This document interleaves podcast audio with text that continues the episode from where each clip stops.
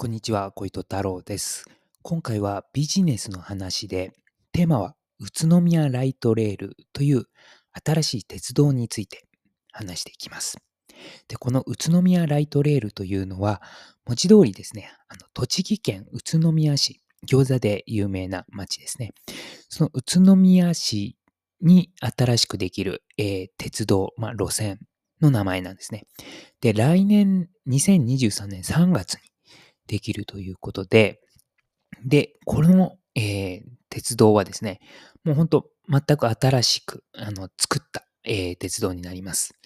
で、えー宇都宮駅の東口から、あと、芳賀町という、えー宇都宮市とは違う自治体なんですけども、芳賀町というところに、まあ、結構工業、工業、あの工業というか、あの工場があるんですね。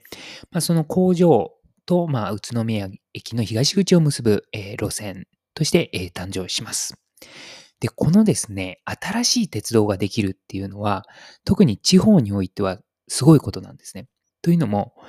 今、あの、地方において鉄道ビジネスってどうなってるかというと、結構もう悲惨な状況というか、もうかなりですね、お客さんが乗ってないんです。ほとんど乗ってないっていう状況で、まあ、乗ってるとしても、まあ、通学客ぐらいっていうふうに言われてるんですね。いわゆるまあ高校生、まあ、自動車に乗れない高校生の通学用途として主に使われている。まあ、もしくはご高齢の方が病院に行くときに乗ってたりもするんですかね。ただ、あの、本当に1時間に1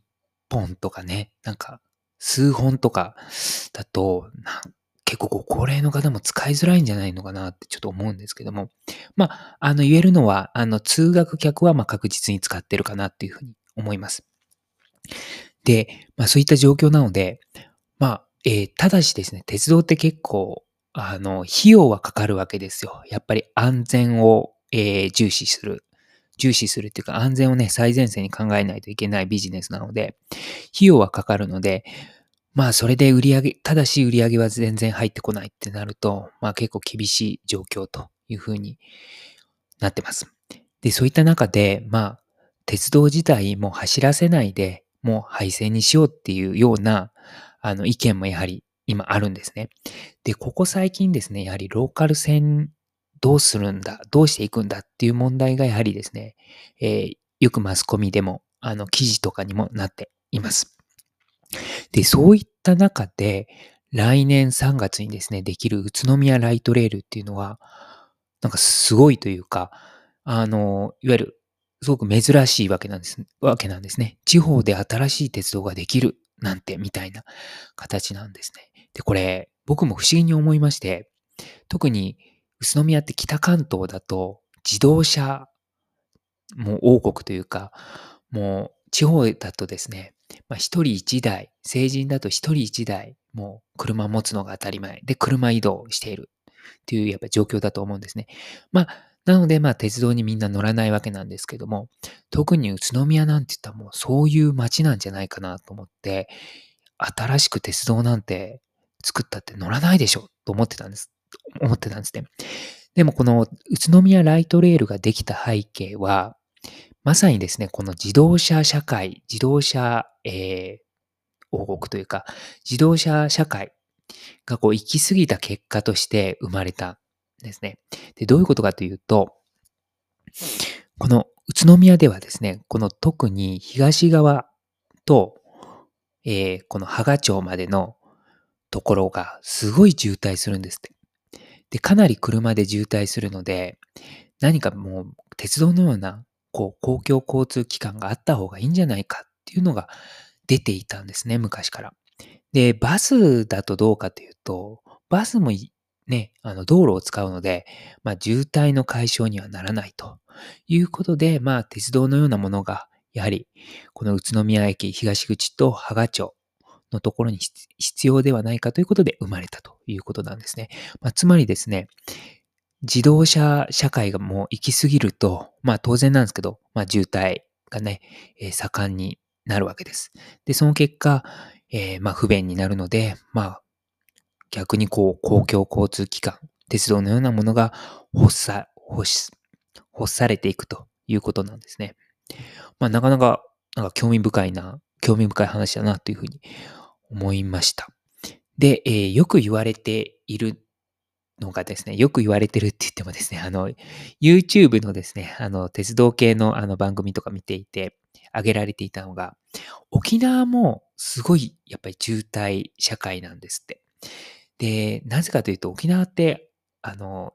モノレールですかね。モノレールはあるんだけれども、あの、鉄道がないんですよね。あの、地上を走ったり、あと路面電車とか地下鉄とかないんですね。なので、あの、もう自動車社会なので、だから結構言いますよね。沖縄旅行行くとしたらやっぱレンタカー借りた方が楽しいよとか言いますもんね。なので、沖縄もなんか鉄道引いたら結構いいんじゃないかっていう話があって、なんかそういう計画もあるみたいなんですけど、僕もそれは確かにいいなって思います。あの、僕も、僕はですね、沖縄旅行にまだ行ったこと、沖縄に行ったことないんですけど、で、自動車の免許は持っているんですけど、取ってからですね、もう、どれぐらいですか ?23 の時取ったのかな？なのでもう15年以上、16年ぐらいか。もう自動車に乗ってないんですよ。いわゆるずっとペーパー、ペーパー免許のまま来てるんですけれども、えー、そういった人間にとってはですね、あの、やはり旅行先に行ってレンタカー借りるなんていうのは、これはもうすごい怖いことなんで。なので、公共交通機関でのね、移動を望みたいところなので、ぜひ沖縄に行ったらやっぱ鉄道ってあった方が、僕、あのー、自動車乗らない人間にとっては助かるなっていうふうに思います。で、あとまあ、普段乗ってる方も、旅行先でね、レンタカー借りるって、ちょっとね、なかなか土地勘ないところで運転するっていうのも怖いんじゃないかなと思うんですよね。そういう意味では、沖縄もなんか需要があるっていうのは、なかなか頷ける話かなっていうふうに思いました。まあ、いろいろこう、個々、えー、いろんなね、地方によって、個々によって、やはりいろいろ事情が違うんだなっていうふうに思います。で、それによって、こう、鉄道っていうもののビジネスの捉え方もいろいろ異なってくるんじゃないのかなっていうふうに思いました。ということで、今日は、宇都宮ライトレールという話に、というテーマで話しました。ありがとうございました。